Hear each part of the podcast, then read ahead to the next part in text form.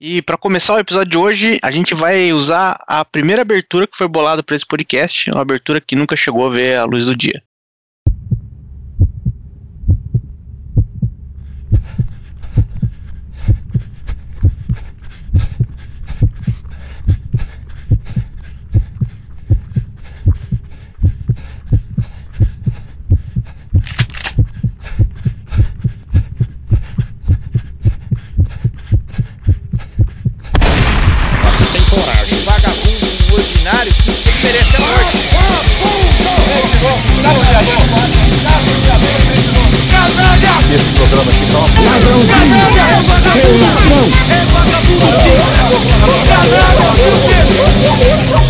Ah, não, cara. Aí passou dos limites. Bora. Sabe daqui, meu. Sabe daqui, mano. Sabe daqui. Vai morrer.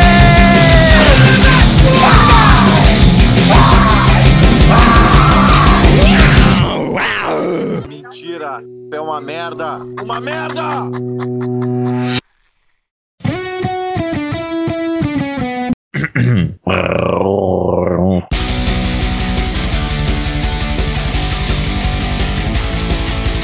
Olá, olá, olá! Com a benção do nosso patrono Caboclo Sete Flecha, Texugo no mel, Começa agora. a hora do Exu. a hora do Texugo, A hora mais ou menos hostil da sua semana. com episódios inéditos E introdução repetida. às quartas-feiras, Todas as quartas-feiras. da hora que você olhar lá. No horadotexugo.com, Ou no seu agregador de podcast favorito. Não vou falar aquele monte de podcast lá que não precisa, vocês já sabem. Spotify, iTunes. Google Podcast e muito mais. Eu sou o tio Fabs. eu sou o Guilherme Maciel. Eu sou o Farinhaque. Eu sou o Capitão Planeta! Ah, mentira, me empolguei. Eu sou o Punk Williams. E seremos os seus hosts nessa jornada especial de um ano. Junto aqui com a gente, formando o nosso terreiro, Formando a nossa colônia. Nós temos ele, Aquele com o cu de furta-cor que todos desconhecem. Que às vezes faz o que quer e às vezes faz o que tem que fazer. que chega no churrasco da galera de roupa social e sapatênis só pra julgar quem estiver alcoolizado, o cofundador e CEO da Associação para Betas Subdotados. Com seus poderes, é capaz de aguentar um bando de texugo vagabundos durante duas horas, falando muita besteira e depois compilar tudo num programa de mais ou menos uma hora e publicá-lo às quartas-feiras. Tá aí, é ele, o excelentíssimo Chard, O CEO. Pepino, Pepino, Pepino, Pepino de novo.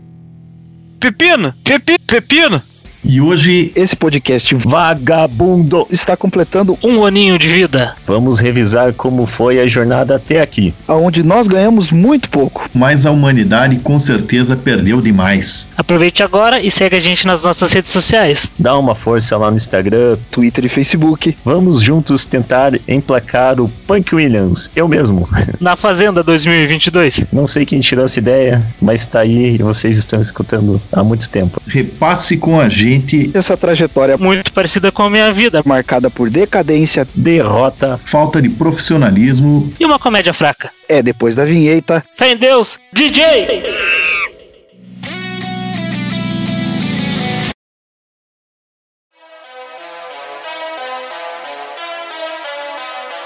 Acabou? Acabou. Mas eu acho que era interessante a gente começar falando de onde surgiu isso, né? De onde surgiu a ideia do podcast. Quando mais ou menos vocês lembram que a gente começou com essa folia de texugo do mel aí? Não, isso é coisa de vocês. A primeira interação que a gente teve com essa ideia do podcast foi essa abertura inicial que graças a Deus não foi usada do CEO aí. Ele criou um grupo com a gente e mandou logo. Quando eu comecei a ouvir, eu pensei que era, ele tinha gravado ele se masturbando.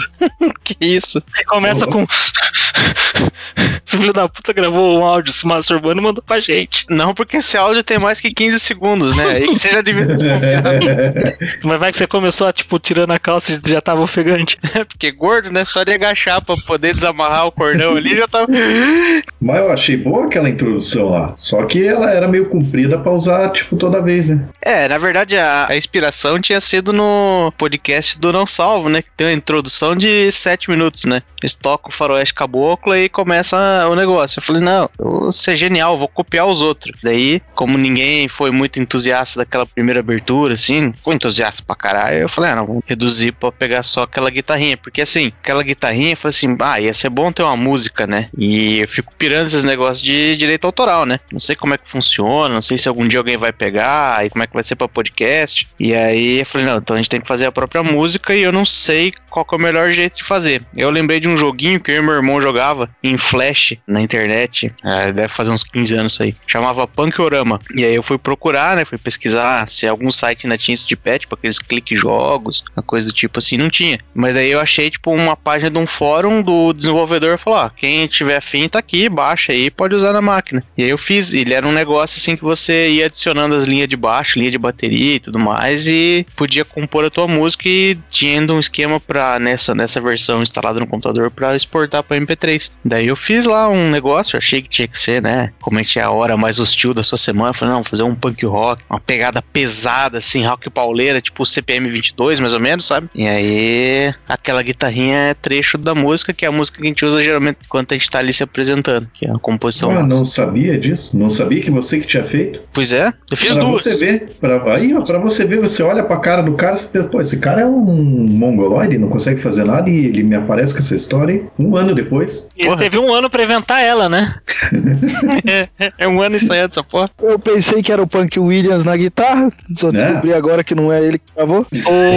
O grupo foi criado dia 5 de abril de 2020. Pelo menos eu fui adicionado nesse grupo no dia 5 de abril de 2020, né? Ah, mas é que a folia do Texugo mesmo começou uns meses antes que o Marlon, que apareceu aí só nos episódios de desenho japonês, depois ele foi fazer outras coisas, ele apareceu com um vídeo do National Geographic que era a vida secreta do Ratel. E é um vídeo muito bom que mostra que o Texugo do Mel é um bichinho sem medo e tal. Enfim, quem quiser saber mais, dá uma olhada lá. A gente falou, não, esse bicho é brabo, porque nós temos que ser isso aí. Um bando de frouxo, trabalha com TI, querendo achar que é Texugo do Mel. Mas a gente, enfim, incorporamos esse negócio aí, ficamos nessa. E não sei em que momento a gente falou, não, vamos ter que ter um podcast, tem que ter um podcast. E ficamos nessa aí, só que é tudo uma galera do vamos combinar, né? E aí acho que entrou a pandemia, não tinha muito o que fazer, começou o negócio tomar mais forma. É verdade, mas na minha memória, o que impulsionou a parada mesmo foi a pandemia, né? Porque daí não tinha muito o que fazer. Quer dizer, não que não ter o que fazer seja um problema, mas. Não tivesse fazendo muita coisa antes da pandemia, né? Mas Pois é, pois é. tinha esse negócio de ficar trancado dentro de casa e tal, né? Na época ainda minha esposa tinha ido viajar. E aí eu tava realmente sozinho em casa, com muita coisa pra fazer com as minhas mãos. Eu falei, o que eu vou fazer? Podcast. Aí gravei aquela introdução lá que o Guilherme mencionou, né?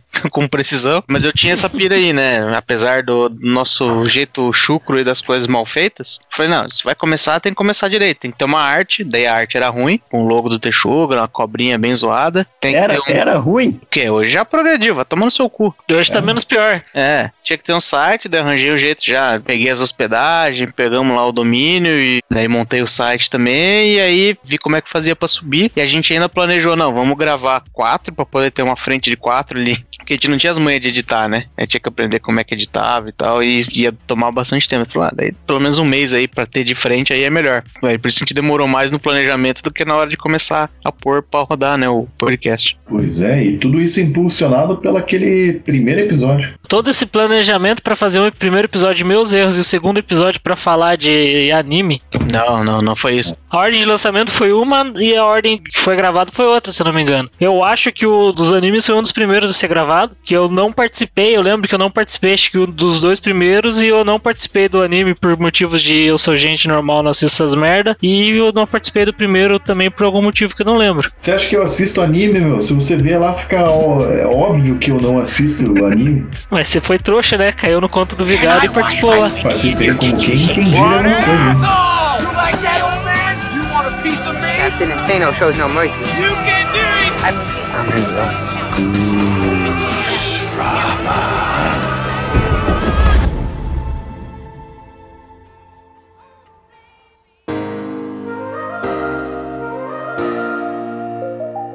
É, um dos objetivos aqui, a gente dá uma repassada pelos temas aí, mas uma mensagem muito importante que a gente tem pra todo mundo que tá ouvindo. Você chegou aqui agora, ou você ainda não viu vários, não, não vai no- nos primeiros aí, não vai no primeiro. É uma merda, não, não tem muito como pôr isso. O pessoal fala assim: ah, pá, quando você começar a fazer, realmente vai ser uma merda e tal, mas persevera que o negócio vai começar a acontecer. Talvez algum dia fique bom, né? Mas a gente agora aqui nessa discussão, a gente tem que definir uma linha de corte. A partir de qual episódio a gente vai começar a falar aqui, que é um que a gente fala, não, a partir daqui, se o cara ouvir, já tá mais ou menos bom. Peraí que eu tô vendo a lista aqui. Pra mim foi o tutorial do jogo do bicho, enquanto o Farinha Não, procura não, pra. Você tá louco, Ah, cara. Você tá Não, louco. Porra, esse aí O é primeiro? faz duas semanas que foi lançado isso aí.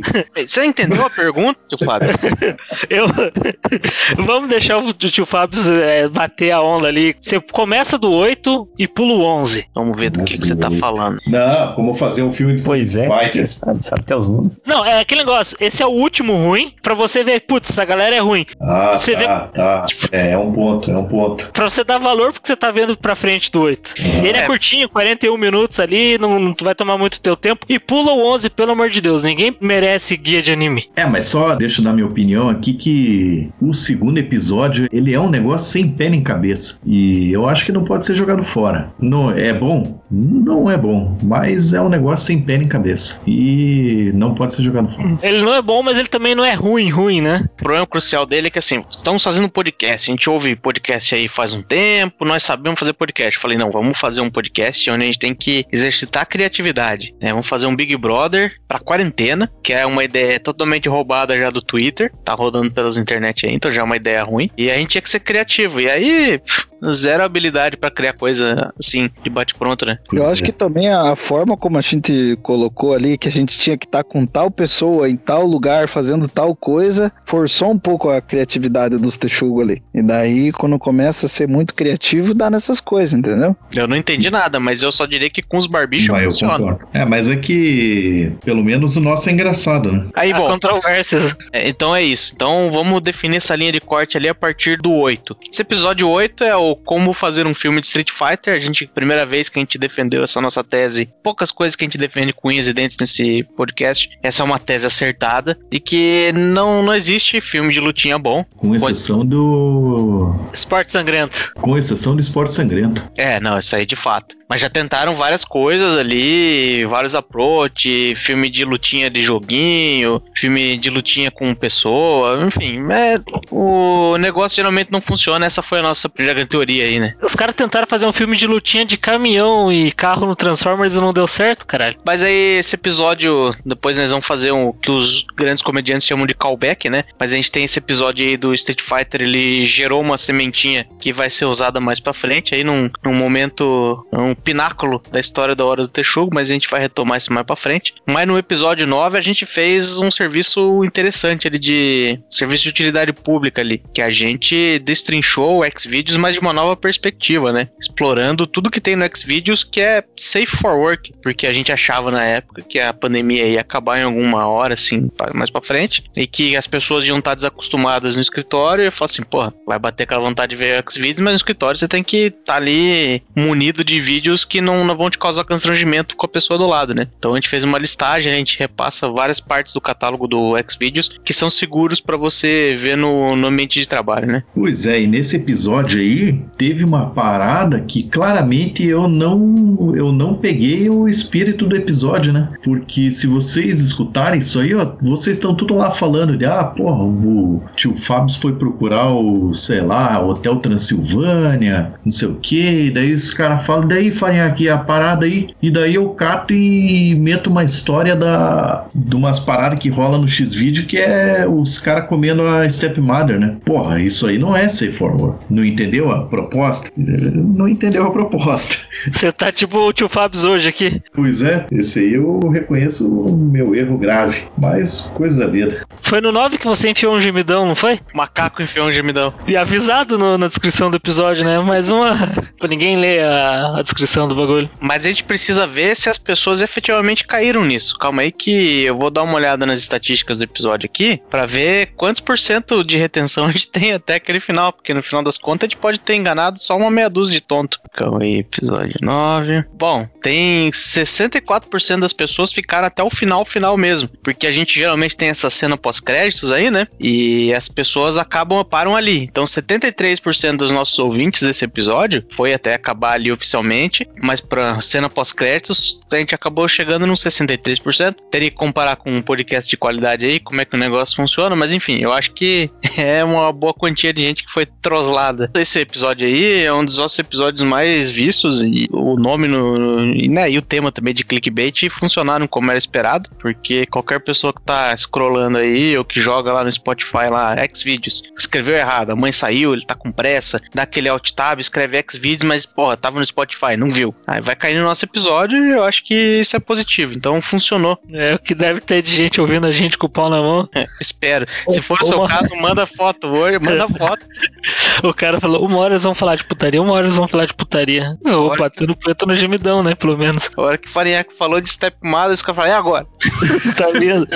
É, espero que Alexis Texas tenha ajudado eles, pelo menos, no final. Aí, pro episódio 10, o que aconteceu? Começou o que foi intitulado de Pausa, Cigarro e Justa Causa, fenômeno aí que ninguém ninguém faz questão de ouvir também. Mas qual que era a pira? Ele vinha pra resolver um pequeno problema. Porque é, hoje a gente tá mais ou menos já conseguiu mitigar um pouco isso, mas era um parto conseguir marcar uma gravação com os Texugo. Era uma- um caralho, um festival de perdido, e meia dúzia que não é mais ou menos igual aqui, né? Hoje, pra gravar esse episódio aqui, um não respondeu, o outro falou uma hora antes do episódio que não ia conseguir, um quis viajar pra praia, chegou atrasado pra gravação ainda, foi uma loucura. Mas no começo era pior, era difícil setar uma data aí. Mas, aí mas esse tá bom, foi honesto. O outro inventou desculpinha. Mentiu que ia trabalhar, deve estar na, na gandaia, furando Chupando uma rola. pandemia e tal. Eu tô mal porque só o Punk Williams me defende, se bem que o Farinhaque já me defendeu nesse episódio. Viu? A gente defende. Mas ó, essa história de ai, não pode vir porque tá trabalhando, isso não serve, porque a gente fez o pausa cigarro justa causa justamente porque é, era um negócio pra ser gravado no meio do horário de trabalho dos Texugo, né? E, e aparecia bastante gente até pra participar dessa bagunça no começo, né? Porque daí a gente conseguia gravar durante a semana, assim, né? E aí fazia em momentos menores, então às vezes a gente fazia dois blocos de 15 minutos, que era uma pausa curta que o cara fazia no. É, uma pausinha de 15 minutos ali pro cigarro que você faz no trabalho, você pode gravar um podcast. Aí a gente juntava duas dessas pausas e montava um episódio. Então, tipo, numa semana você conseguia gravar duas vezes ali, gravava um episódio. Então aumentava a frequência de gravação pra tentar cuspir mais episódio no feed, né? E aí o primeiro, enquanto a gente tava gravando, a gente não sabia ainda, mas tava rolando o ciclone bomba aqui no, em Curitiba, né? Tava rolando uma ventania, a gente tava até preocupado durante a gravação e tal. E o ciclone bomba foi uma das várias coisas de 2020 que andaram sumindo junto com os gafanhotos. É, que mais que, que veio e ninguém lembra mais? A neve em Curitiba. Pô, mas eu achei mó legal essa gravação aí. Eu achei que ficou bem divertido. Ficou. Esses episódios aí da pausa pro cigarro aí, eu achava legal pra caralho. Eu não sei se. Talvez o ouvinte não gostasse, mas. Foda-se, ouvinte. quem é que liga pro ouvinte, né? Cara, a alternativa era trabalhar, né? não, não era um páreo muito difícil, né? Não. E aí a gente, como já mencionado, a gente pula o episódio 11 e aí vem o episódio que aquece o meu coração e o coração do Fareac, até onde eu sei. Ah, é verdade. Um episódio É que é verdade. injustiçado por você, ouvinte, porque vocês ainda não pegaram. Não tem muita gente que ouve esse episódio, vocês não vão atrás, não pegaram a genialidade, a gente não tem nenhum feedback sobre ele, mas a gente sabe que o episódio é bom. Esse é bom, meu. Porra, dos discípulos do Mestre da Morte. Talvez o nome dele não, não inspire muita confiança no, no sujeito que tá rolando o feed ali, mas esse aí é muito bom. Esse aí é quando a gente descobriu o tanto de capoeirista que, que tem nesse podcast, não é? É, né? Eu acho que só eu que não sou mesmo. Já te matriculamos aí numa, numa aula aí a Na de musenza. capoeira aí. Na museu. Transformamos. Esse episódio merece uma menção rosa tão foda, tão foda, que se eu não me engano, ele era pra ser um bloco de um, de um tema inteiro que rendeu tanto, rendeu um tanto que virou um episódio solto, não foi? Ah, é verdade. é Exatamente. verdade. Exatamente, porque tinha esse negócio assim. Primeiro, eu concordo aí que o, o nome é uma bosta, ele não ajuda muito. E tinha esse negócio, como pelo mesmo motivo que a gente que eu inventei lá a gravação de tarde lá, pra pausa do cigarro lá, eu falei assim, puta, toda vez que eu tiver umas horas de gravação na mão, eu tenho que tirar o maior proveito disso, né? E aí, quando a gente gravou, a gente na verdade tava gravando o episódio que era o jornalismo sob ataque, que era pra mostrar os casos ali meio obscuros do nosso jornalismo. E um desses casos era do, da história do mestre da morte, que era um desses mestres chinfrim aí que finge que bate em todo mundo, que derruba e tal. Enfim, porra, mas ficou um bloco grande e ficou um bloco bom pra caralho. E aí eu falei, não, vamos remontar aí, vamos fazer uma abertura nova em cima e vamos fazer um, um, episódio só dele, né? Mas aí não teve muito apelo mesmo pra galera. Na verdade, eu acho que o nome é legal. É um nome massa o do episódio ali, mas eu desconfio que o pessoal ali é cagão. Aí eles olham o título ali, ó, Discípulos do Mestre da Morte. Aí o cara já começa, ih, satanismo, ai, Deus o livre, cruzes. Uh. Daí não, não escuta. Poderia concordar com você, Punk Williams, mas daí seriam duas pessoas falando merda nesse episódio. Esse episódio aí, a, a baixa atração que ele teve, só me lembra da Xuxa falando, né? É, vocês não merecem o meu anjo, alguma coisa assim que ela falou daquela vez da rolo da Sasha lá. Sim. Me merece? Não merece. Você vê como esse episódio do Mestre da Morte é ruim em apelo, né? É o episódio 13 que a gente tem aí é o cigarro solto, que foi mais uma das estratégias aí pra tentar maximizar o conteúdo que a gente tinha em mão, porque geralmente tinha um bloco de história, um trecho ali que ficava de fora porque era muito pesado. Inclusive tem história aí que ficou de fora que um dia a gente vai contar. A O história do, proibidão, né? é o proibidão do homem que adorava pés. Eita, velho, esse aí eu vou te falar que esse eu tenho salvo, esse aí eu tenho salvo. Possível também que eu tenha ele salvo e editado ali. É só você querer, né? Exato. É só a pessoa não se comportar que. Pois é, e esse episódio que foi feito de remendo dos outros, porque às vezes a gente, ou quando a gente tá conversando antes do- da gravação começar de verdade, de vez em quando rola umas histórias boas ali. E isso aí tudo virou uns bloquinhos ali, deu um episódio de 39 minutos, e ele tem mais visualização que o Discípulo de Mestre da Morte. Então você vê que o, é, o episódio de retalho é melhor que o que a gente fez pra valer, que também é um retalho, mas que a gente gostou. Quando a gente tá falando merda, você é melhor do que quando a gente tenta fazer alguma coisa decente. Que triste. E aí, no episódio seguinte, a gente tem mais um pausa, cigarro e justa causa. É, o objetivo nessa época era manter um a cada mês, né? Então, a cada três episódios normais, um pausa. E aí a gente tentou apostar no bairrismo ali, explorando a disputa entre Curitiba e Porto Alegre, porque na época tio Fábio tava numa de vai, não vai morar pra Porto Alegre, tinha emprego novo, enfim. E aí a gente tentou explorar isso aí. Não que a gente tentou, porque quando a gente senta pra fazer esse tipo pauta livre, a gente não tá tentando porra nenhuma. Tio Fábio estava naquela dúvida se ele virava um babaca ou um chupa-rola, né? Ele resolveu ficar por aqui. Sou um babaca chupa-rola. Melhor dos dois mundos.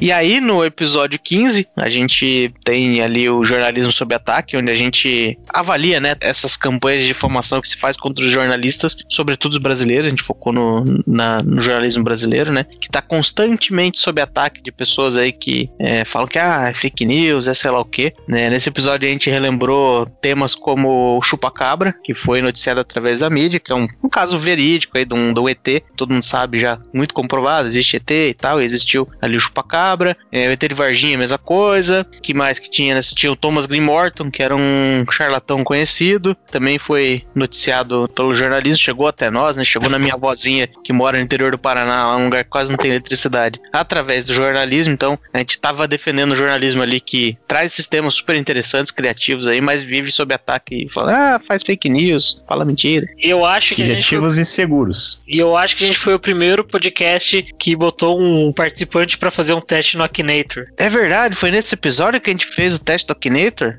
Foi a que a gente tentou ver se o Akinator descobria quem era o mestre da morte. Caralho, é verdade. Não deu muito Mas- certo.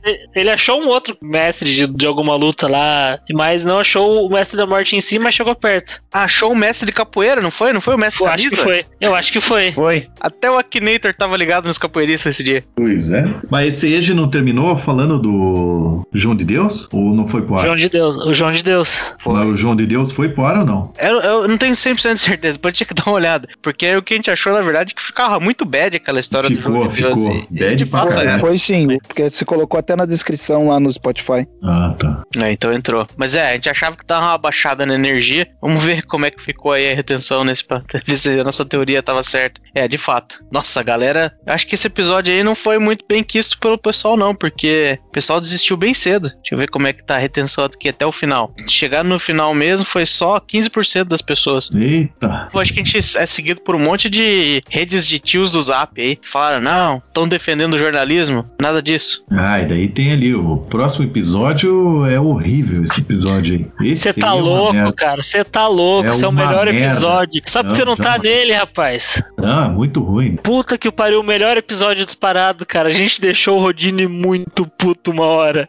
Pois é, Mas isso a aqui gente... não é o pânico, não é o pânico que você fica trolando o coleguinha. não é. ah, não, quer não, um não. abraço, Farinhaque? Você quer um abraço? Ah, vá chupar uma rola. Mas não é questão de trollar, né? É questão do cara não conseguir ouvir umas verdades. Aí foi isso que pegou. Ninguém Mas- mentiu. Ah, mas é que o, o chato é que ficou uns papinhos ali de ah, pô, minha professora, porra, que eu soltei um pum e chamei a professora pra tirar uma dúvida. Pô, uns papinhos chato pra caralho. Esse aí é ruim, foda-se. Tipo, É, megalomania é feio, Farinhaque. Sabe que você não tinha todas as histórias bosta lá, cara? Você vai ficar brabo. É, o negócio foi assim, teve um certo desvio ali na forma de montar o episódio, né? Porque começou, o Rodine trouxe a história do Jim Jones, né? E aí beleza, só que daí a gente depois foi de caso real pra, né, pra caso que a gente inventou da nossa infância, da nossa história e talvez isso aí que tenha pego um pouco no Farinhaque, não era as histórias dele, mas uma verdade foi dita. E foi através disso que a gente falou várias verdades e o Rodine não aceitou, provando que de fato ele era um filho da puta. Que é o lance de que ele é cozinheiro, não porque eu sou cozinheiro, porque quase entrei no Masterchef, que sei lá o quê. E o bicho não sabe fazer conta de carne pra um churrasco, que todo brasileiro nasce sabendo. É, mas ele pôde se retratar, né? Porque teve aquele episódio depois que ele mostrou todo o seu conhecimento culinário. Até hoje você não esqueceu do pudim dele, cara? Lembro que ele levou o pudim uma vez no trampo lá. Que puta que pariu o pudim bom, hein? É, que ele tá devendo um pudim lá, não sei pra quem, há mil anos. Não, não, não. Isso aí você tá confundindo. Tinha aquele cara que vendia bolo de pote lá e usava drogas. É, bom, vamos contar a história aí pra não ficar uma piada interna, né? Tinha um drogado que trabalhava com a gente que um dia falou: Não, estou vendendo bolos de pote. Eu falei assim: Ah, é um brother aí vendendo bolo de pote, né? Vamos dar uma força. Aí não lembro quanto é que era, mas sei lá, dei acho que 20 reais. Falei assim: Ó, traz lá 20 reais em bolo de pote. Falei, não, beleza. O bicho não apareceu no escritório por uma semana. Falei, eita, foi meus 20 reais. Aí uma hora apareceu lá um bolo de pote. De novo, culpa única e exclusiva tua e confia em drogado. Confiei num drogado, né, tio Fábio? Pô, é- essa história aí, eu contei aqui, né, no podcast, aquela história lá da, da roçadeira, que, que o cara foi roçar a casa lá da praia, né? Não tenho certeza. O, do- drogado entregou a roçadeira lá pro meu pai e falou: Ah, cuida aí que eu já volto, eu vou ali comprar gasolina. Daí deixou a roçadeira lá, nunca mais apareceu pra pegar a roçadeira, nem pra roçar o terreno. Porque o William já contou essa história, cara. Eu contei, é verdade. Eu, eu acho que eu já contei num, num outro episódio aí. É, eu não, quis, eu não quis dizer nada na época que você contou essa história, mas assim, eu acho da falta de caráter do seu pai. Me desculpe, não conheço. Não, mas- você falou naquele dia também. Falou que Também? era falta de caráter do meu pai. Tô brabo até hoje. Quando te encontrar, você vai ver. Porque, porra, o cara vem e te deixa uma roçadeira e falou, vou ali pegar uma gasolina. O cara não aparece em meia hora, você já vai dar uma procurada na, nas- na vizinhança, vai no posto de gasolina até descobrir que fim levou o cara, porque não é possível. Isso não Na é normal. delegacia, né? Na delegacia, que provavelmente o cara foi preso porque roubou aquela roçadeira. Ou O morreu, né? É, a delegacia Não, mas eu acho que- IML. Acho que o pai do Punk Williams estava arriscando ser preso por receptação. É, mas daí ele olhou e falou assim, puta, mas é que uma roçadeira é tão boa, né? Não, É. não tem É. por que descobrir o que aconteceu com os caras. Pois não, é. não o culpo. Não, ó, o pior é que eu vou, eu vou falar a verdade que é ainda. Olha só. Uma semana e meia depois, alguém que tava ali na casa ali, que tinha uma, um casal de amigos ali, nosso, e eles tinham filhos. As crianças estavam voltando da praia e falaram que o cara tava sentado, vimos aquele cara sentado lá não sei qual esquina, embaixo de uma palmeira. Teu pai evitou aquela palmeira por tudo. Eita, maninha! Bahia cresce, Danada! o baiano melhora. Aí, ó. Que abundância, meu irmão!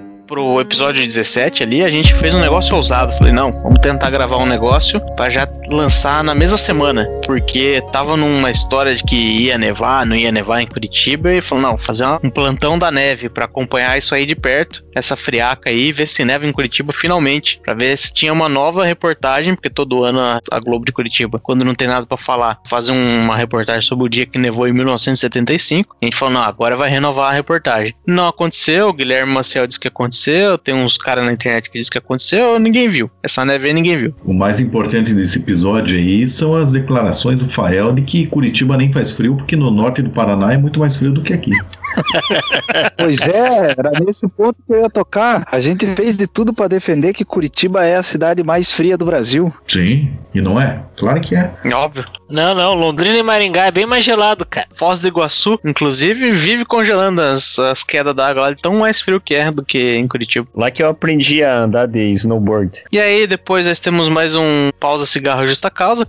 A gente não pode deixar passar, que foi ó, a defesa incansável do senhor Farinhaque para defender Gutalax. Ah, mas esse é. Puta, eu vou falar aí. A edição desse episódio aí foi ali que eu comecei a ver que a, a nossa edição era profissional. A edição do macaco é profissional, é diferenciada. E volta a repetir, Gutalax é o pintinho pio da gringa. Pode ser, nem ligo. E tinha também, a gente falava do Pumuckle aí. Tio Fábio desenterrou o Topodídio. Pois é. Por isso que eu falo, esses episódios de pau, cigarro e justa causa aí eram muito bons. Era conhecimento puro. Pois é. E aí, no episódio 19, em seguida, foi feito único exclusivamente pra eu defender minha teoria de que não adianta que você faça, escolhe o nome mais bonito que tem aí pro teu bicho, seu bichinho de estimação, vai ser sempre o nome bosta, né? Não, não, não. Pera aí, meu. Vamos, seja honesto. Com exceção do O objetivo, o único objetivo de você fazer esse episódio era pra porrinhar a vida do, do Rodine, né? Todo mundo é sabe verdade. disso. É verdade, fala mal dos nomes dos cachorros deles. É verdade. Ele participou desse episódio? Porque eu tenho a impressão Não. Armei, mas ele não entrou no episódio. Aham, Ele fugiu. aham, foi bem isso. Ele não no participou. E o pior é que esse episódio aí, eu, quando eu comecei a gravar, eu lembro da gravação desse aí e eu tinha certeza, puta, esse episódio aí não vai dar boa. E ficou bom. E ficou bom. Cara, eu Zé- tenho essa sensação toda semana.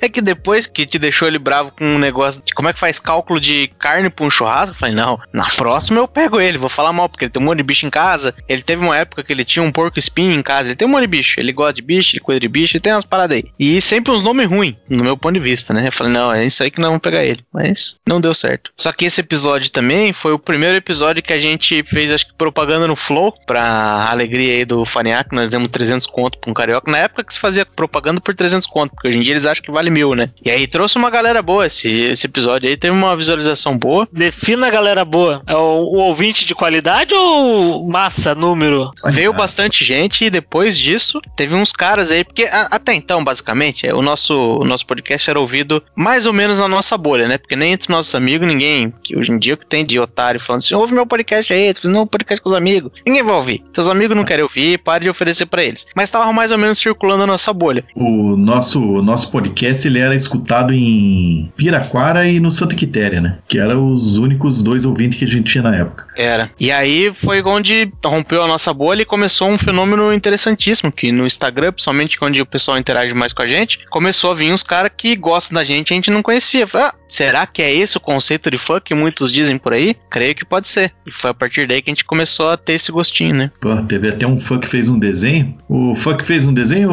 muito obrigado, viu? Você é um fã, fã massa, é um cara que interage bem, ele, ele entende o propósito do programa, porque ele sabe que a gente, ninguém aqui tá dando opinião de verdade, nas asneiras que a gente fala, ele é um cara que entende isso, esse cara aí, ele entendeu o que a gente tá fazendo. O, o seu desenho está guardado em nossos corações. E num story que tá salvo Eu no vou- Instagram que eu vi. Eu, eu vou tomar a liberdade de fazer o papel do CEO aí e vou ah, eh, aproveitar o, o assunto tocado que a gente furou nossa bolha, que a gente conseguiu, depois desse episódio, começar a expandir novos horizontes. Que a gente gravou o episódio 20 junto com o Interlinked falando de baianagem. Aí a gente já tava flutuando em alto mar. Esse episódio de baianagem, ele tem parte 1 e 2, né? Então, a parte 1 é muito boa, a parte 2 é muito ruim. Faz a média, ele tá ok, sabe? Mas a parte 2 dele é bem ruim. A parte 1 é bem boa. Vocês falaram que era ruim, eu acreditei e não escutei. Mas foi também esse negócio da gente furar a bolha. Porque nessa época também, né? Eu imaginava assim, não, porra, nós estamos uns 6, 7 pessoas aqui nesse podcast. Cada um tem uns 300 amigos ali no Instagram, alguma coisa assim. Porra, pelo menos umas, sei lá, 600 pessoas vão estar ouvindo toda vez, né? Mas nem os texugos que grava essa bosta não ouve. Então, tem que implorar pro filho da puta ouvir. Então, quem dirá o cara falar pros brother dele que ele tá gravando alguma coisa, né? Não, e sabe que uma vez aconteceu comigo de, de chegou uma pessoa assim, pô, eu escutei o podcast lá e você participa, né? Eu falei, é, é, hora do Texu, participo. Nossa, eu via você colocar no teu Instagram e eu não sabia por quê. A gente não é bom de, de propaganda também, né? Tem que colocar isso na conta, né? Pois é. Ah, agora, agora a gente chega no fatídico. No Agora a fatídico gente- episódio. Vamos colocar em pratos limpos aí. O que, que aconteceu? O, o nosso colega Adriano The Rock, colega de trabalho aqui da galera, um cara que fala baixo pra caralho, foi o macaco dava pulo de todo tamanho pra tentar subir a voz desse rapaz aí, porque era foda. E ele falou assim: Não, eu estou ouvindo o podcast de vocês, e detalhe que saiu o episódio 21, e dizia ele que tinha ouvido. Não, tô ouvindo, e eu ouvi esse aqui do Street Fighter. Vocês falam que filme de lutinha não pode ser bom. Porra, e aí a gente vai descobrindo ao longo do- da, da gravação também que ele só ouviu esse. Tava ouvindo nosso podcast, coisa nenhuma. Começou por uma mentira. Que ele é um cara meio grande e tal, a gente deixou de boa, né? Mas aí ele tá tentando explicar pra gente por que que Matrix é um filme ruim. Não é, não é. Pera aí. É, Claro, claro. O vai negócio começar começou. de novo, claro que é, aí, caralho. Pera aí. Não, não, não. Não tô Nossa, falando, não tô entrando na questão do. Matrix é bom ou ruim. O que eu tô falando é que a história que tá sendo contada aí é uma história fantasiosa. O que aconteceu? Né, Vocês estavam nessa pira aí de, ah, pô, vamos sacanear o Rodine, vamos sacanear não sei quem. E daí o que vocês pensaram? Ah, vamos sacanear o Farinhaque. Daí chamaram o cara lá e começaram a primeira pergunta. E daí? E o tal do Matrix? Que qualquer um sabe, que- quer dizer, qualquer um sabe. Eu gosto do. Eu acho um filme bom. E daí chamaram o cara lá que começou a cagar regra falando que o filme é uma merda. E foi deliberado que vocês iam. Vocês iam trollar. Trollar. Os caras Não, acharam que estavam gravando Pânico na TV. Não, mas peraí. Calma aí que você tá contando a sua versão da história. Ela é verdade até certo ponto. aí. Qual que foi o negócio? Eu, eu tinha entendido, 100%, por algum motivo, que o The Rock gostava de Matrix. Eu falei, não, já que é pra trollar alguém, já que nós estamos nessa aí de irritar a galera e tal, não vou irritar os caras do Texugo. Tem esse cara aí que tá implorando pra gravar com a gente, porque ele tem um ponto de vista, palavras duras, sobre filme de lutinha. Falei assim, já que esse cara vai vir aqui cantar de galo, vamos dar uma nele e vou começar falando que Matrix não é bom, pra ele se irritar já e perder as estribeiras e o negócio degringolado ali. E no final das contas, ele realmente achava que Matrix não era bom. Mirei nele acertei no Farinhaque. Eu não sabia que estava acontecendo. Pois é, meu. E daí, e tem um detalhe importante também, né? Porque a gente começou a gravar esse aí era pra ser rápido. E eu tinha reunião depois ali. Ah, eu tava trabalhando num horário Mentira. diferenciado. E daí eu tive que sair e os caras, porra, o cara deu rage kit. Tanto que na edição, parece que eu dei rage kit. E vieram me perguntar se eu tinha dado rage kit. Na edição e na hora também, cara. Na hora também. De fato, você deu Red Kit. Não, não, eu tinha reunião. Eu liguei na tua casa lá, tua mãe confirmou pra gente. Isso, isso. Vai lá na verdade. gravação, tá lá. Ó, ligou pessoal, é escutem esse aqui, vai ter essa parte, aí, vocês vão- vão ver que é verdade. Liguei ao vivo, na casa do Farinhaque lá. Falando em, em irritar o Farinhaque, eu não, não quero pular o episódio 22, mas o ponto alto do nervosismo do Farinhaque foi quando a gente defendeu o Adam Sandler, né? Foi aí Não, que o Farinhaque realmente começou a conquistar as farinhaquetes e começou a dar altos rage aí no, no, no, no- no é podcast. Não, E ele viu que dá lucro, fica puto, né? É. Não, mas eu nem fiquei puto naquele. eu- Felipe Neto fez carreira fingindo que ficava puto com as coisas. Não- ninguém tá te acusando aqui. Pois é. É, mas aí teve. Porque daí qual foi o nosso grande problema? Eu acho que até os ouvintes sentiram isso. de Todo mundo que tinha pra se ofender com esse negócio, se ofender com alguma coisa e dar o primeiro rage kit desse podcast, teria sido qualquer pessoa, menos o Farinhaque, o Rodine, talvez. Mas não. Enfim, foi uma decepção e aí acho que tá, tá esclarecido aí essa história de que de fato foi rage kit, né? Contra fatos, não argumentos. É. Enquanto os meus fatos eu inventei, eu aprendi lá no Jornalista Sob Ataque, então está claro que a nossa história não foi provada de ser mentira. Portanto, É um, é um editorial, né? Então eu posso. É, então, agora o Texugo 22 ali é o quarto episódio do nosso Pausa Cigarro Justa Causa e foi quando a gente falou do blues amaldiçoado que é tocado pelo Punk Williams, né? A gente teve que falar sobre esse tema aí, um tema espinhoso, mas o Punk Williams ele tem uma guitarra ungida pelo Satanás na casa dele e ele fez o blues da encruzilhada, que no final, inclusive, a gente tocou no final do episódio. Sinistro essa história aí, né, Punk É sinistro, é, é o pior é que parece brincadeira e zoeira, mas realmente existe um blues da encruzilhada autêntico, original, que foi feito. Ele foi gravado numa encruzilhada realmente usada para rituais. Ok. Até de acasalamento. Acredito que, que é verdade também. E aí no episódio 23, aí a gente fez o nosso papel cívico de defender o Adam Sandler, né? De poder dizer por que que ele... Ah, Teve gente que exagerou um pouco, falou que ele era um gênio da comédia, mas não sei se sentiria tão longe, mas o grande ponto era, do- era dizer que, tipo, olha, Adam Sandler não é essa merda aí que vocês estão dizendo. Sim. Ouso dizer que quem falou que o cara era um gênio devia estar doido de tóxico, né? É, Nada, nada. É o Punk Williams que falou que o cara criou um gênero. Vai tomar no cu, meu. Olha, começou com esse papinho. Ele não. Por favor, dirija-se ao episódio 23, reescute, que você vai entender que não foi isso que foi falado. Não, não, mas o, o- a questão é que, por mais que eu, eu acho que o Adam Sandler é um cara totalmente sem graça e que o filme dele não merece ser assistido, esse episódio aí ficou bem legal. Eu peguei férias esse mês passado, aí assisti um monte de filme da Adam Sandler na Bom. Netflix. Então vai trabalhar então, meu. Cara, eu, sabe que eu me diverti, achei massa. Aquele que vocês falaram que era uma bosta lá dos seis ridículos lá, achei divertido. Daí você já vê a idoneidade moral do cara, né? Ele foi feito pra isso. Pô, é, a gente tá sendo patrocinado agora pelo Netflix pra fazer propaganda do filme, cara. Não, pois é, mas nesse aí, na verdade, que tem esse negócio, né? Fazer, ah, uns podcasts de cultura pop. O que, o que não falta é coisa de, de cultura pop aí. E aí, sempre que tem um lançamento, fala de filme, dessa vez a gente fez. A gente fez um episódio sobre o Adam Sandler, né? Que é a nossa forma de, de abordar um tema, tentar um negócio um pouco diferente. E a gente lançou no mesma semana, acho que foi até no mesmo dia, que ele lançou o filme dele ali. É, que o último de Halloween lá, que era o Halloween, Halloween de Ruby, uma coisa assim. Yeah, E foi. Scooby Halloween. E foi em outubro e tal, né? E aí a gente falou, ah, porque daí a gente usava quando fosse publicar na Twitter, no Instagram e tal, usa as hashtags, já casa junto, faz um hype junto. E aí que aconteceu? Que o perfil do Texugo, ele foi seguido por um dos atores mirim do filme. Daí, porra, né? Estourei. Falei assim, nossa, um menininho lá notou a gente e tal, ele seguiu o Texugo. Daí fomos lá, já demos aquele seguir de volta. Mas era o golpe clássico lá do te sigo, daqui cinco dias eu deixo de te seguir. Então, menininho que eu nem lembro quem era você. É isso aí, não vou te xingar. É uma você é um menino, É. você é um menino. Ah, Vai entrar no próximo episódio dos Filhos da Puta. Não, calma, cara. É só a gente Tô parou bravo, de tô bravo, quero xingar alguém. Mas a gente para de seguir de volta, não tem problema não, cara. Isso aqui não funciona com a gente, a gente é malandro também. Ah, então, esse episódio aqui foi legal que casou bem certo, assim, que eu vi uma, uma amiga minha postou no Instagram uma história de, uma, de um conhecido dela que tava falando alguma coisa do Adam Sandler lá, né? Eu falei, ô, que massa. Daí achei o cara lá e mandei, ô, escuta aí, né? Você que entende de, de Adam Sandler aí, o que, que você acha? Pô, e o cara deu um feedback mó irado, assim. Até mostrei pro CEO o que, que ele tinha falado lá e foi bem bacana, assim. Ele elogiou bastante os pontos de vista. Ele falou assim: ah, pô, vocês abordaram uns temas legais e de um ponto de vista diferente e tal. Ele, Ele- ficou bem satisfeito com esse episódio, pelo menos. Foi o que ele Ele mandou dinheiro? Não mandou. Ah, então Infelizmente. Mas uma coisa que eu notei desse episódio e alguns episódios até anteriores foi que a gente até tentava algumas vezes tecer alguns comentários mais técnicos, parecer que a gente entendia de alguma coisa. Vale por você. Depois, nos últimos episódios mais recentes que a gente tem, a gente descambou pra sacanagem. Vale por você. Coisa de.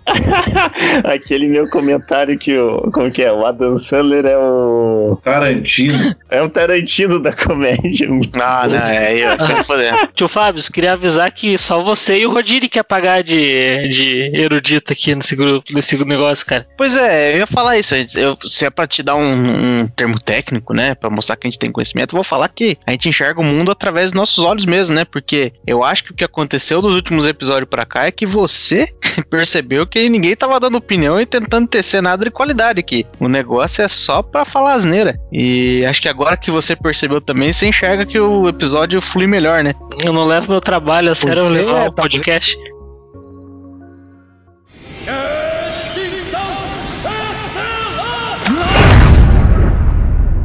Então vamos lá, no episódio 25 eu comecei a tentar me redimir com o Rodine. Ah, esse aí foi bom, hein? Chega de pegar no pé do Rodine, vamos fazer um negócio pro Rodine. Falou que sabe cozinhar, tá bravo com a história da carne. Vou fazer um episódio pra ele brilhar. Você só esqueceu de uma coisa, né?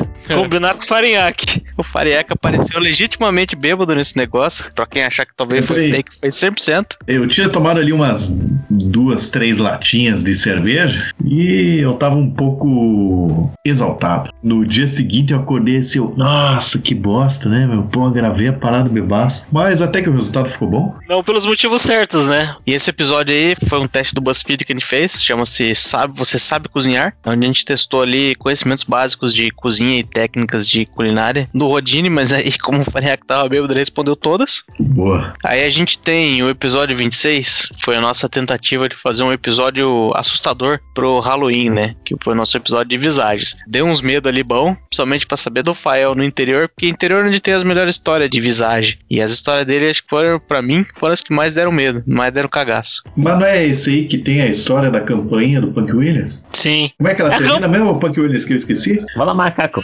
Ding-dong, ding-dong. Cara, quando escutei a gravação, eu chegou a me gelar o couro aqui, porque, por coincidência, ah, não muita coincidência, né? Porque a campanha tem tudo quase o mesmo barulho. A edição que o macaco fez colocou um barulho de campainha idêntico do que tinha na época. Então, na hora que eu escutei ali, falei, caraca, tá igualzinho aquela noite. O macaco, na verdade, pediu pro fantasma da casa dele ir na tua casa ouvir a campainha pra passar o som pra ele poder usar. Ah, ele mandou um, um e-mail pro Sputnauser. Sim.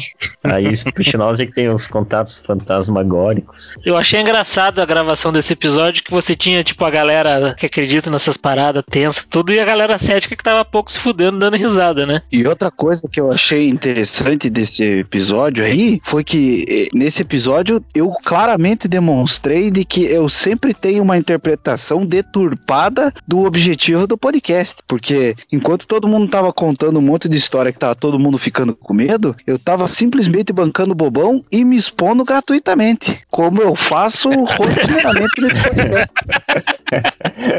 Ó, e deixa eu contar mais uma coincidência. Logo depois que a gente gravou esse episódio, o Macaco apresentou pra nós, né, a capa que ia ser, que ele colocou o quadro das crianças que choram. Aí, no mesmo dia, eu lá assistindo TV, né, daí passei naqueles programas de documentário e tal, e não me tava passando um documentário de, desses negócios de visagem e, e tava lá, acho que uns três blocos inteiros dessas fotografias das crianças que choram. Rapaz, É, e tem uma história meio fodida por trás dessas crianças que choram aí, mas não sei quanto pode ser verdade, mas Tava lá, ele apresentou, daí no mesmo dia, pô, cacete, tá aí de novo essas crianças. Daí chega minha mãe, assim, na, passa, chega da, do corredor, entra na sala. Ai, o que que é esses quadros aí? Nossa, eu tinha desses quadros lá em casa. Mas eu Coincidência? não gostei, joguei fora, ela falou.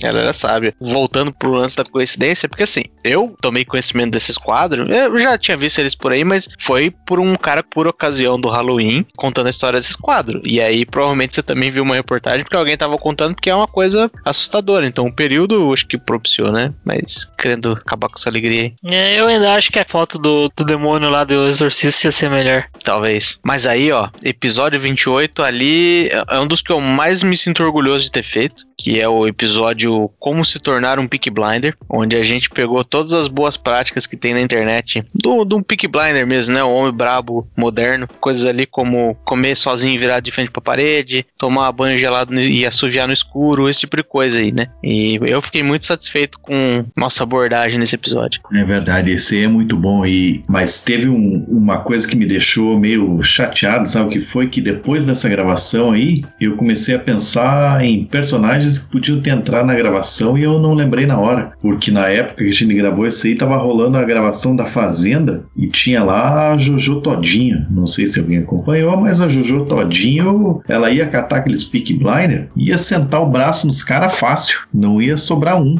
Não tem porra de boina com navalha, não. Jojo Todinho. E sabe que esses dias aí eu tava assistindo no YouTube um canal que se chama Nas Pegadas da História. O canal é tipo. Puta, eu tava vendo uma série de vídeo lá que o cara fez sobre o cangaço. E, meu, os cangaceiros pega aqueles pick blinder e põe no bolso. Porque os caras são muito escroto. E teve uma história lá que eu até anotei aqui porque eu queria contar ela pra vocês. Que era do tal do. Tem um. no- na gangue do Lampião tinha o tal do Zé Baiano. O Zé Baiano, ele era um cara que. Quando ele arranjava treta com alguém lá, uma prática comum que ele fazia era castrar o cara. Ele mostra lá o cara que ele castrou, meu. Arrancou as bolas do cara e boa. E o cara continuou vivo. E tem outra cena também que ele, que ele conta lá que rolou uma treta lá que os cangaceiros invadiram uma cidade, sei lá o que, e daí tinha um cara que tinha problema mental, que daí o cara do vídeo lá, ele fala que, o, que isso aí é tipo tudo história da época, né? E daí tem o cara lá que ele que era doente mental, que na cidade ele era conhecido como abobalhado. E daí o abobalhado in- invadiu um monte de cangaceiro, invadiu a cidade. E ele, o que, que o abobalhado fez? Catou um pica-fumo, que é aqueles canivetinhos sem ponta, e foi ameaçar os cangaceiros.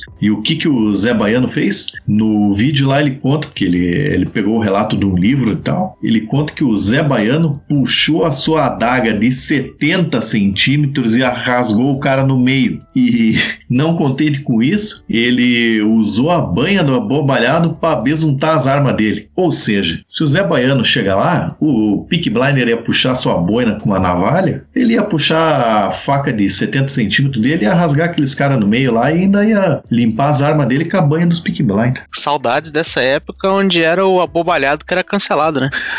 Eu também fiquei nesse episódio depois, enquanto eu tava Tô escutando, lembrando que a gente várias vezes perdeu a oportunidade, como em outros episódios eu mesmo fiz, de fazer o nosso discurso ultranacionalista e defender os nossos ícones aí da do ultramacho aí do é, como é que é super hétero? Por exemplo, o Serjão Berranteiro, caçador de onça, matador de onça e os caralho a quatro. E só mais uma parada que desse episódio aí, uma parte que talvez o ouvinte não veja tanta graça, mas aquele que cada um fala o Why the Order of Picky Fucking Blinders ficou muito boa. Eu dei muita risada com aquilo lá. Principalmente o do Maciel, né? Que era uma versão nordestina, né? Era muito bom. Esse mesmo.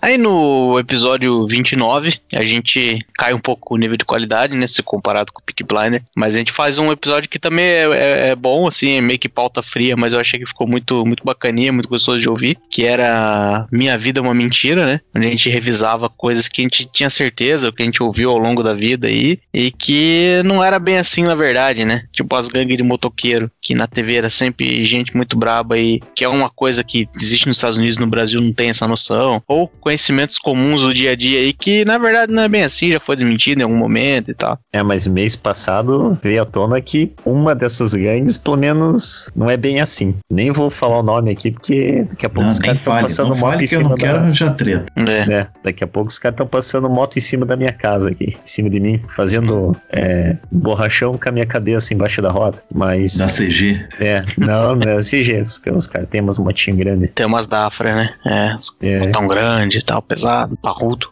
Mas aí vem o episódio 30. Esse episódio 30 aí é muito foda. O episódio 30, eu vou dizer que desde o começo, quando a gente começou a conceber lá o podcast, a gente falou: não, a gente vai ter que contar essas histórias, umas histórias boas e tal. E a gente foi segurando um pouco mais pra frente quando a gente já soubesse fazer mais, né? Tipo, já tivesse mais descolado de como fazer um podcast, já ter um- uma capacidade de entregar uma qualidade um pouco melhor aí, porque essas histórias precisavam ser bem contadas, né? O nome do episódio é Como se tornar um macho beta, onde a gente Isso é uma obra de arte. Isso aqui vai durar pra eternidade. Vai ser que nem aquelas músicas antigas, classiconas lá, que daqui 150 anos você escuta e fala, porra, isso é massa ainda. É esse Perfeito. episódio. Porque as histórias da gente sendo muito cabaço na vida, e uma coisa que acho que todo mundo consegue se identificar. Tem as histórias clássicas do Rodine, que a gente ouvia há bastante tempo já nas rodas de cerveja. A história dele pagando o silicone pra menina e várias coisas que desenrolaram depois disso. Ou as desventuras do GG. Eu vou dizer que eu fui pro episódio muito mais expectativa na história do Rodine, mas a história do GG me pegou porque era muito pior do que eu imaginava. É impressionante, é impressionante, é sério. Quando ele tava contando, eu tava ali pensando, caralho, mas que maluquice, o negócio não parava de ficar mais maluco. Ele ia, tava caindo no buraco sem fundo da, da maluquice.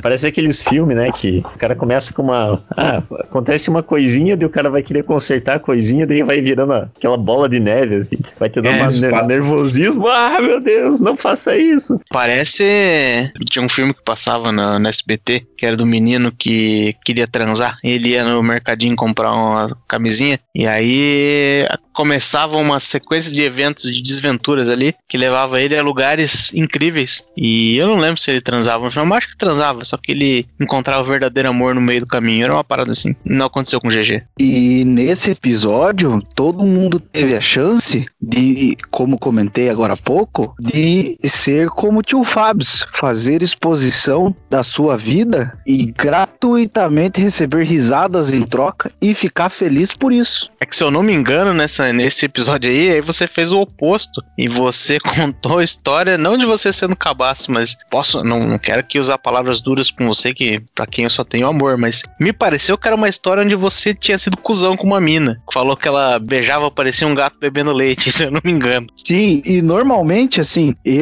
me coloco numa posição de fragilidade nesse podcast, e justamente nesse episódio, aonde eu poderia demonstrar a minha aptidão em me expor dessa maneira, eu fiz justamente o contrário. É verdade, você foi escroto. Bom, foda-se, azar da mina. Ninguém mandou beijar igual um gato tomando leite. E aí, Se ela estiver por aí, eu posso ensinar como se faz. Ah, moleque. Ele também tem um gato. Aí, episódio 31, mais um Pausa Cigarro Justa Causa, onde eu discuto o fato venéreo de que eu tava me sentindo realmente sem paladar, que é uma das coisas que o Corona faz aí. Daí eu não sabia, né, se eu tinha tido Corona, não sei até hoje. E eu tava deixando de gostar de uma porrada de coisas que eu gostava do meu paladar infantil. Tava naquele mistério. Fui no médico verificar, não fui, não resolvi isso até hoje. Já comi umas, pa- umas comidas indianas que é mais temperada, senti o gosto ali, então acho que foi só curado mesmo do paladar infantil. É verdade.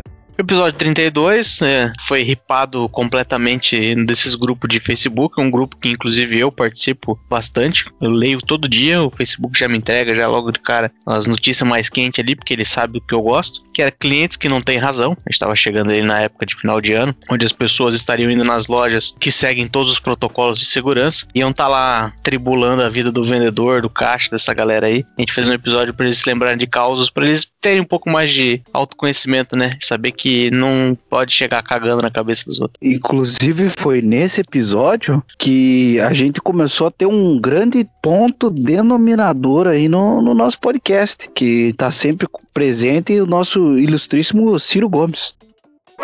Quê? Não entendi também, mas Era, eu acho que eu me lembro, concordo. Eu concordo. É, nesse episódio foi a primeira vez que a gente citou o Ciro Gomes, que constantemente apareceu em outros diversos episódios como ponto alto e como ponto chave do nosso podcast. Quê? E aí, né, pra fechar o ano ali, a gente fez o, o obituário. Isso vai se tornar uma, uma coisa de todos os anos? Não sei, difícil. Os episódios não foram muito bem, vocês não estão nem aí pra quem morre. A não ser que fosse um vídeo de 10 minutos do canal 90, aí com certeza seria faria um pouco mais de sucesso, mas nós não estamos lá. Não sei se isso vai persistir pro esse ano. Isso aí só demonstra a falta de coração dos nossos ouvintes, né? É, isso é verdade. Igual a gente. Fale por você. E aí, enfim, tem aquela virada de ano ali, né? A gente tirou uma folguinha de umas duas semanas e rola sempre uma crítica social foda, que é outra marca sempre desse podcast. A gente fez uma gravação rapidinha ali do lendo o poema O Bicho de Manuel Bandeira, porque a gente é culto, a gente é, enfim, nerds, né? E a gente queria fazer uma crítica social foda. Fizemos aí desse versinho que fala de um ser humano que está catando comida no lixão. Profundo. Esse poema aí me acompanhou na, no fim do meu primeiro grau. É, quem teve apostila de escola pública sabe, já, já leu esse poema alguma vez. E aí, né, viradinha de ano, uma reflexão do macaco ali, pra quem quiser perder três minutos da vida, tá lá, pode ouvir. Pô, na boa, eu achei bem legal esse negócio do Feliz Ano Novo. É, eu recomendo que escutem. Foi bem, bem legal, criativo. Ok. Ma- macaco agradece. E aí começa o ano, começa com tudo. Começamos no episódio 35 com A Vacina Me Assusta, onde a gente pegava mais um meme do Twitter, por falta de criatividade, e exploramos aí hábitos nada saudáveis que a gente, o brasileiro, sempre teve, está tendo agora e coisas do tipo, pra falar assim, ah, tá vendo, vocês estão aí com medo da vacina, mas vocês fazem pior, que é o que a internet faz, né, dar de dedo na cara dos outros. É, esse aí foi o maior comentário que teve pra fazer desse episódio. Episódio 37 foi um episódio muito bom, muito necessário. A gente fez o nosso tutorial de jogo do bicho. Acho que é um dos episódios mais úteis que a gente já fez aí. De vez em quando alguém posta isso nos stories ali, a gente percebe que tem um apelo com o povo, que ensina uma coisa de verdade, né? Tem hoje em dia esses day traders aí, esses coaches, esses caras que ensinam a ganhar dinheiro fácil. A gente ensinou de verdade o jeito que você pode ganhar dinheiro, pode ganhar hoje, pode ficar rico hoje. Depende do hoje que você tá ouvindo, né? Porque se for domingo assim, não, não rola. Hoje, no máximo, amanhã. Isso. E a gente ensinou como que joga no bicho, como é que ganha, como é que faz tudo, como é que sonha. Fizemos tudo. Agora é com você. Como aí eu comentei previamente neste mesmo episódio, aonde o CEO fez chacota de mim, pra Uhum. mim esse episódio chegamos no ponto alto do podcast. Eu acho que nesse episódio nós chegamos num nível de qualidade excepcional. Eu acho que ficou realmente muito bom. Esse ficou como um documento, né, pra posteridade. Se você pesquisa no Spotify, pesquisa de jogo do bicho, acho que até o momento que esse episódio tinha sido lançado, é, só tinha mais um outro episódio e não ensinava a jogar no bicho. Então esse aí realmente é um documento aí pra posteridade. Pode virar apostila, inclusive, pra ser usado na escola pública, né? Então no episódio 38 a gente falou sobre as melhores férias das nossas vidas, né? É, o episódio chama As Melhores Férias da Minha Vida, mas também pode ser da sua. E a gente ficou contando histórias de férias boas que a gente teve, obviamente no passado, porque toda história é sobre coisa que passou, né? E eu achei que tinha uma vibe legal nesse episódio aí. Ah, eu achei que a gente tinha mais coisa pra explorar, não... eu não gostei do desempenho. Mas você veio aqui pra falar mal? Vim, não, vim pra falar a verdade. Não, sabe que teve um camarada meu que ele, ele chegou assim pra mim, ô, resolvi escutar aquele teu podcast lá das férias e você não contou nenhuma história boa com a gente, sabe, com a gente, com a galera lá. Feriu o coração do Pois coleguinha. é, o cara ficou bravão. Pô, foda. Viu? Eu falei, ó, que não foi bem explorado. Tinha mais coisa, tem mais coisa pra sair num episódio assim. É, mas não que vocês não tivessem a oportunidade de falar durante a gravação, né? E aí talvez ser usado. Mas É. aí deve ser culpa do macaco, pelo jeito. Não, não, mas eu acho que esse aí foi culpa do meu horário de trabalho mesmo. Aí não dava pra gravar de verdade. A gente faz um de férias de junho. Aí Pois é.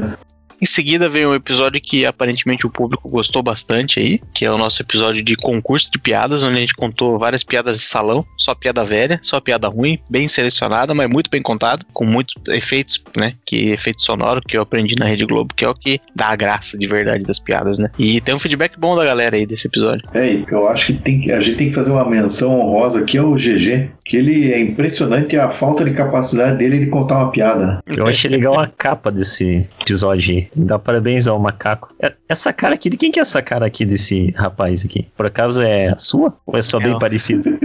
Zé Lezinho quando jovem. Ah, é? Cara, eu achei parecido. Eu tava achando que até que era o CEO. Não porque eu não sou nordestino, tenho raízes nordestinas, mas jamais Não, é você essa- sim. Jamais Galera, é o CEO ali, tenho certeza. Olha lá. Hum. Mas ficou bem legal, ficou divertida. O design dela ficou legal. Foi aí que eu comecei a achar que o macaco é um mestre do, do design. É, episódio 40, então a gente fala sobre mais um tema bosta, né? Que a gente tentou fazer uma abordagem diferente de um tema inusitado. E só lembrando que tem um motivo para que não se tenha tanta criatividade nos temas de um podcast, porque você acaba incorrendo num tema merda, como esse, por exemplo, de sobrenomes repensados pra gente poder inventar hoje em dia, né? Cara, mas é legal a, a ideia do, da temática aí, bem legal mesmo. Não, não é qualquer podcast que vai ter algo assim. É, uns tem padrão de qualidade, né? Alguém com bom senso pra falar, galera, isso não vai dar certo, né? Sobrenomes para o século XXI. Eu ia falar da capa desse, ficou muito bom com a foto do, do Maciel ali. Ficou bem Obrigado. parecido com o Dom Pedro. Muito bom, excelente. Acho que um ponto importante pra gente falar desse episódio aí dos sobrenomes aí é que aquele final lá não tem montagem nenhuma. Aquele final do episódio, as cenas pós-crédito lá não tem montagem. Isso que é impressionante. que é o Punk Williams durante cinco minutos falando os, o sobrenome que ele anotou no papel. Eu me esforço para agregar. É importante os ouvintes estarem bem conectados com a atualidade para poder ter no- bons nomes para o século XXI. Aí no episódio 41, Animais Fodas, é um episódio que eu achei que ficou muito bom. É um, também a gente, tá, a gente tá no nosso elemento, né? Que é falar de animal, é falar de bicho, as coisas que a gente mais gosta na vida. E tive a oportunidade aí de falar de vários bichos. E foi, foi bem interessante. Ó, e sabe o que, que eu descobri? Que a desgracidinha ali da lagosta boxeadora, cara, não é que ela dá uns, umas pancadas no, no povo quando eles se encontram? A desgracidinha sobe ali, cara, dá um pulinho e pum! Na cara do povo. O povo geralmente sai correndo. Esse episódio me garantiu alguns bons minutos de, de vídeo do povo. O povo do Punk Williams realmente deixou o tio Fabs perplexo, perplexo. O documentário é absolutamente sensacional. Quem não assistiu, tá perdendo. E aí a gente entra no mês de março, né, onde eu tive uma sacada genial. A ideia era que durante as cinco semanas de março, março foi um mês de cinco semanas, em cada episódio a gente tratasse um termo estrangeiro, né? Então passamos ali por Schadenfreude, Kintsugi, cringe, o Bakpfeifengesicht e o Kushi Sabishi. E isso acabou condenando a gente a ter que ficar travado ali em cinco temas merdas, porque depois que começou eu não podia mais terminar, né? E teve umas coisas boas ali, uns altos e baixos. Eu acho que eu diria que o episódio cringe ali foi o melhor episódio que a gente gravou aí dessa sequência. Não acho que todos ficaram ruins, mas enfim, ficar preso num tema é uma desgraça. Não, não, não. O- pessoas que merecem um tapa na cara o- foi disparado o melhor desses aí. Disparado. É possível. E o, sabe o que é o pior? Que, porque foi o mês inteiro gravando com umas palavrinhas esquisitas ali, né? E eu não tinha sacado, eu fui descobrir no final do mês. Que daí eu reclamei ainda, eu falei, pô, por que, que a gente tá com esse sistema merda aí? Cara, meu, a gente falou que ia gravar, e daí eu fui eu escutando o podcast, porque eu escuto tanto nosso podcast né, no Spotify. E escutando lá e foi falado mesmo, ah, a gente vai ter aí o mês da, da palavra esquisita, palavra estrangeira. E eu fui descobrir só depois escutando o nosso podcast, porque eu não sabia. Eu tava ficando nervoso já. Eu gostei muito do- dos nossos episódios dos temas estrangeiros. O episódio do Schadenfreude, eu escutei duas vezes. Eu escutei duas vezes. Escutei o, o- Não, na verdade, escutei três. Eu escutei uma antes de ir pro Spotify. E aqui no meu Spotify eu tô vendo que eu escutei duas vezes. E o que eu achei, assim, realmente muito foda foi a, a, a alface do Punk Williams no episódio do, do Schadenfreude. O CPF cancelado também no, no Schadenfreude, que eu achei muito bom. E a minha inaptidão de falar palavras estrangeiras no episódio do Kintsugi. Que a gente acabou trocando o Kintsugi pra Katigiri, né? Em homenagem ao deputado Kim Katigiri. E ainda assim as pessoas não conseguiam falar. E nesse episódio do Kinkatigili, a gente abordou pela primeira vez assuntos do Big Brother, que apesar de não serem atemporais, se alguém escutou durante esse período aí que tá acontecendo o Big Brother, viu que nós temos uma cosmovisão elevada sobre, sobre o, o Big Brother. Então, aproveitem aí e vejam que, como eu comentei anteriormente, desde o do episódio... Peraí que a memória não é muito meu forte aqui. Pô, o cara Depois depois da tal da do- alface lá e fala depois- que tem memória forte, eu não lembro de nada. Mas é a idade, né? É que a história Pera da alface é muito boa. depois do episódio do. Puta merda. Tá. Eu esqueci o episódio que eu tinha falado no início do podcast. Nós atingimos um nível ali de, de, de qualidade no nosso podcast que foi excepcional. Mas o, eu queria deixar claro que todas as vezes que eu comentei sobre Big Brother é para deixar extremamente datado o podcast. Porque se o Cacete Planeta podia deixar o programa deles datado, por que, que eu não posso deixar o nosso também? Tremendo era um filho da puta. Que você não é o Bussunda, cara. Por isso. É. No máximo Cláudio Manuel com essa careca. O episódio 45 ali, do Tapa na Cara, foi muito bom também. Um episódio assim que foi um dos. Eu, assim, pra mim, foi um dos top 5 ali do, do A Hora do Texuco. A galera tava com raiva nesse episódio aí. É, é fácil saber por quê, né? É só ver quem participou. Esse episódio você não participou, né, Guilherme? Exato. É um episódio excelente. E aí, depois disso, quando começa o mês de abril, a gente volta, né, no episódio 47 pro nossos pausa cigarro de causa, né? Teve um, um hiato aí meio, meio grande. A gente fala sobre golpes pra se cair na quarentena, né? A gente tava ali preocupado que o golpista, que é um cara que também movimenta bastante a economia brasileira, também foi impactado com a pandemia, também tem que estar em casa. E como é que esses caras será migraram a atividade deles pro home office? E aí a gente discutiu brevemente aí como é que eles talvez estão se adaptando, né? Esse eu gostei. E aí, no episódio 48, a gente discute um tema polêmico. né? A gente fala que o Brasil não é, um- não é para profissionais, né? Repassando aí vários causos, mostrando como o profissionalismo realmente não tem vez no, no nosso país. E o Farinhaque trouxe um ponto interessantíssimo aí, que pra gente foi o ponto alto do, do episódio, né, Farinhaque? É verdade, é verdade. Qual, qual o ponto mesmo? Da NASA. Ah, tá, é verdade. Essa história aí que o brasileiro tem que ser estudado pela NASA não tem nada a ver, né? A única coisa que, a, que o brasileiro conseguiu pegar da NASA foi um travesseiro. Certeza que ele ainda roubou o travesseiro, porque ele, ele, ele encolhe bastante, né? Ele deve ter enfiado num bolso e falou: vou levar isso aqui, o Brasil, vamos ficar louco. Pois é. Eu que sou sommelier de capas de podcast aí, não, não tô muito contente com essa capa aí, porque foi pedido ah, ideias de capa, daí beleza. Deu uma, dei uma ideia de zoeira lá, né? Beleza. Aí já fui repreendido e zoado. Aí passei pra mandar as ideias boas. Não, faz assim e tal. Aí eu acho que o CEO foi anotando tudo que tá falando e falou: ah, isso aqui não faço, não faço, não faço. Não sei como vai ser a capa, mas já sei o que não devo fazer. Daí fez essa aí. Não, não, porque eu vou te dizer um negócio assim. Às vezes eu chego lá e falo assim: não, pô, me ajudem aí pro conceito da capa e tal, né? E aí eu sempre me lembro das ideias que vocês ficam me mandando. Eu lembro de uma história do Antônio Tabé, o Antônio Tabet lá do Porta dos Fundos, que quando o Porta dos Fundos tava. Não, é, continua bem aí, mas quando tava bombando mesmo ali, 2013, 2014, falou: às vezes a galera chegava pra mim e falava assim: Kibe, é, que é o apelido dele, né? Kibe, né? Ô Kibe, eu tenho uma ideia muito boa pra uma sketch de vocês do Porta dos Fundos. É o seguinte: Detran. E é isso. E aí vocês acham que isso é uma ideia. Assim, ó, eu perguntei, "Me diz aí uma, uma ideia de capa e tal pra eu colocar lá. Aí vem um cara e fala, Bolsonaro. Quero aquela imagem, né? Eu quero, porra, manda uns links, ajuda a compor a ideia, não é dar uma assim e sair vazado. Entendeu, Punk William? Mas aí a imagem que foi usada foi É. da campanha do Rio de Janeiro lá, que os caras fizeram a campanha de uso de máscara, onde eles não sabem usar máscara. Na campanha tá a máscara virada de ponta cabeça. Vamos ver como é que o órgão do governo manja muito. Se manja das manjarias.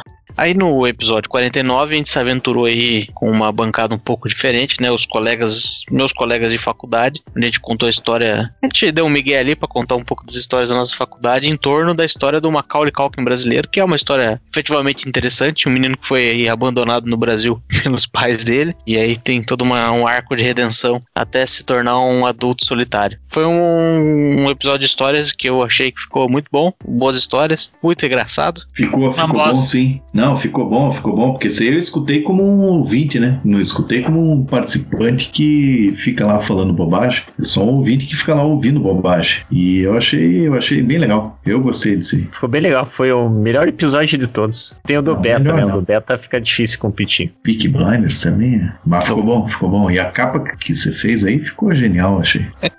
Foi a partir desse episódio ali que eu me assustei comecei já a mandar o currículo pra outros podcasts aí. É, na verdade, ele mandou um currículo pra Magazine Luiza, né? E acabaram pegando ele no podcast lá. Agora o Punk Williams vai pro Nerdcast. Você começa semana que vem já, sintonize lá, vai estar o Punk Williams lá. O episódio anterior, episódio 50, é o nosso episódio de Adeus e Erro Resposta, onde a gente se despede desse site que por tanto tempo respondeu as nossas perguntas. A nossa tese principal é que sim, existe pergunta imbecil, quase todas elas, inclusive, são bem idiotas. E você percebe ao longo do episódio o quanto a gente é, fala um monte de bosta e se mostra bastante idiota tentando responder uma meia dúzia de pergunta bem rasa, inclusive. Fale por você. Eu respondi a pergunta da água molhada lá com propriedade e fatos científicos. Sem contar que teve aquele fechamento joia lá da gente descobrir aquela música. É, aquilo foi, foi, foi lindo. Foi mágico, foi mágico. Mas o Guilherme Foi. Maciel respondeu um negócio usando ciência, né? Provando que ele não entendeu nada também do, do propósito desse podcast como um todo, né? Aí, ó, esse é o inimigo da ciência. Vou fazer uma, um complemento do- de uma pergunta que ficou no ar sobre a sopa. Se a sopa era comida ou bebida. Aí eu concordei com o tio Fabs lá que, que ele falou: ah, se a pessoa come, é comida. Se a pessoa bebe, é uma bebida. Beleza. Aí eu tive um insight assim, mágico, ó. Porque a sopa, ela é como se fosse um, um elétron. Que a hora ele se comporta como onda e a hora se comporta como matéria. Não é isso? Ou tô errado? Tá errado. Não sei, meu. Isso aí você tem que perguntar pro Fogaça que agora tá estudando física quântica. Então, a sopa é, é como se fosse elétrico, ela tem essa propriedade. Está para a culinária, assim como o elétron está para a física. É um elétrico. Hã? Boa. André. É um país da Europa. Carol, seu idioma é o holandês. Acertou. Ah, miserável. Resposta. Água na Carol. E aí a gente chega então hoje no nosso especial de um ano. É, não sei se a gente vai durar mais um ano. Não sei. Desanimado? Não, até não tô. Mas vai que, né? No começo do ano passado não achava que ia ter uma pandemia que ia parar tudo. Quem sou eu vou dizer que isso aqui vai durar 17 anos aí. Magazine. Luiza vai comprar nós. Não, não vai, não É. sei se vai acontecer. Ah, bem que podia, né? Mas agora eu quero dar umas palavras aqui, quero dar umas palavras de um ano aqui, ó. A gente tem que fazer aquele abraço efusivo no nosso editor macaco, né? Porque eu escuto bastante podcasts. Tem um monte de podcast aí que a edição dos caras é bem jaguarinha. Mas a edição desse podcast, o conteúdo pode não ser bom, mas que a forma é boa, é. Quero ver quem é que vai falar que a edição não é boa. Eu vou concordar, é boa.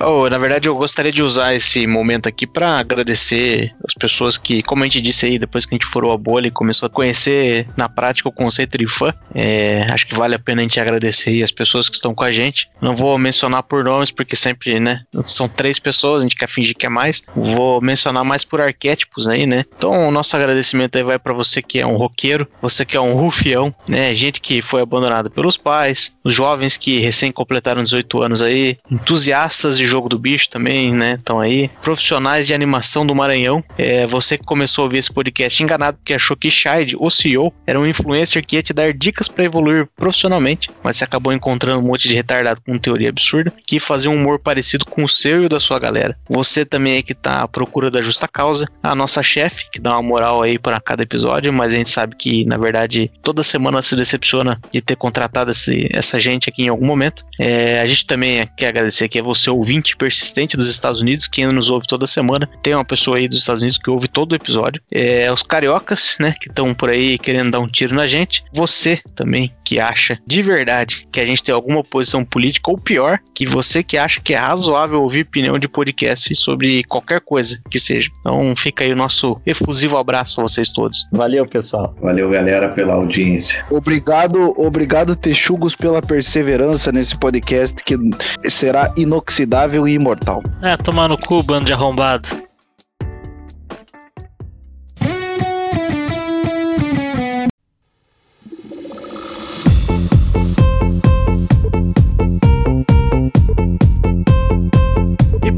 Isso. Se você ouviu até aqui, eu espero que tenha gostado. Se você tá com a gente desde o começo, eu temo bastante pela sua sanidade mental. Se você é novo por aqui e agora tá afim de maratonar nosso podcast, pelo amor de Deus, não começa pelo episódio 1. Começa pelo mais recente e vai voltando. Repito, fuja dos primeiros episódios porque eles são uma merda. Se você ouviu esse podcast ou este episódio até aqui, é um sinal de que você é um grande ouvinte do nosso podcast. Nesse nosso ano de podcast que se passou, houveram muitas discussões, filosofias, momentos importantes e momentos ruins. Entretanto, todos nós pudemos perceber que esse podcast realmente é uma merda e que a, a sua audiência simboliza muito para nós. Porque se você é capaz de ouvir uma merda dessa durante uma hora, significa que você realmente faz parte do clube dos texugos do mel e que você nunca desiste até ver o final de uma coisa que não chega a lugar nenhum.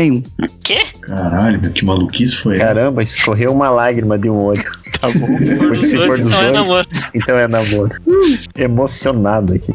Muito obrigado e até a próxima.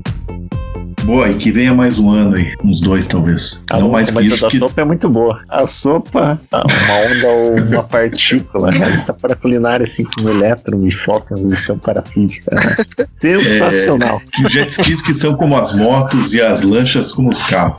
É, isso aí. Ô, meu, ô, meu, estamos perdendo tempo aqui tentando entender o Punk Williams, meu. Porra, Moleque, um ano gravando essa merda, vocês não entenderam ainda como é que funciona. Acabou de ganhar mais um, um recadinho das Fire Cats lá. Nossa, esse fanhaque é foda, ele o Punk Williams. Não tem medo de nada. Eu adoro.